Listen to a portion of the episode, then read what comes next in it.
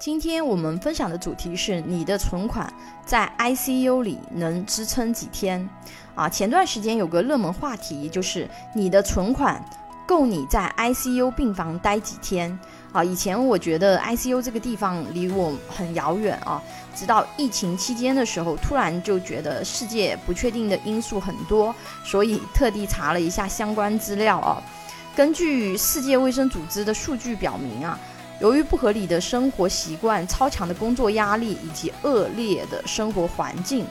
近二十年来进入 ICU 病房的几率大幅攀升。医学的进步啊，为重症患者啊提供了生存的可能性啊，但是呢，这是以你有能力承担高额医疗费用为前提的。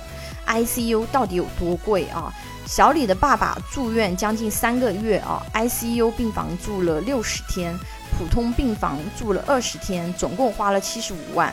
在 ICU 里，费用最高的时候啊，一天将近是两万二，因为他是肾功能不行啊，必须做一种体外血液净化的治疗方案，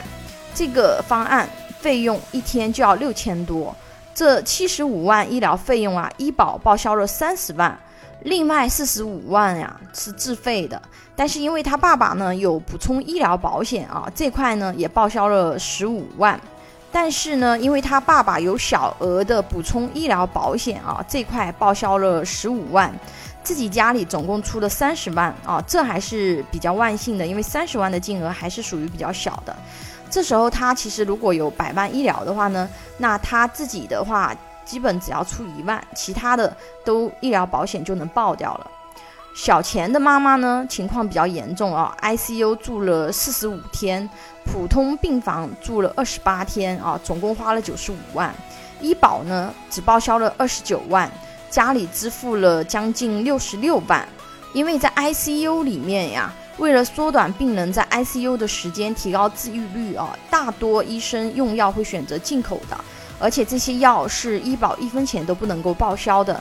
那我们生病有医保够不够呢？啊，因为医保是我们最基础的保障，生了病医保当然是有用的啊，但是作用也不像很多人以为的那么大，以为我有了医保就足够了啊。比如治疗癌症的多美吉啊，每月一盒。每盒两万三啊，需要持续服用到患者不能临床受益为止，一年就是二十八万。抗癌早期很有效的一种免疫药物啊，一针三点五万，需要打十针就是三十五万。在抢救危重症病人常用的人工费呀，开机费就是六万，之后每天是两万起的，而且这些医疗费用啊。医保都是没有办法报销的，都属于自费部分。而且人一旦生病啊，除了高昂的医疗费用以外，我们还会因为生病失业导致没有办法工作，造成没有收入啊，未来还需要不少的康复费用。这些光有医保是远远不够的，保障人生的基础风险。普通的成年人啊，除了需要配置医保，建议还要配置上四大金刚。医疗险加重疾险加意外险加定期寿险，这四个险种啊，每个险种呢都单独涵盖人身风险的特殊部分，无法互相替代。尤其对家庭支柱型成员来说啊，最佳的保障方案呢是四者配齐，因为它这四个险种是各有各的功能的啊。之前有给大家说过很多次啊，今天还是再给大家温习一遍啊。医疗险是用来解决医疗费用报销的。重疾险呢，用来承担患者自己或者是家人啊无法工作造成的收入损失问题，用来养病用的。意外险呢，是保障意外身故或者是伤残啊，尤其是保障当事人自己的意外伤残。意外医疗的话呢，还可以报销意外造成的门诊和住院医疗费用。定期寿险呢，它是只赔身故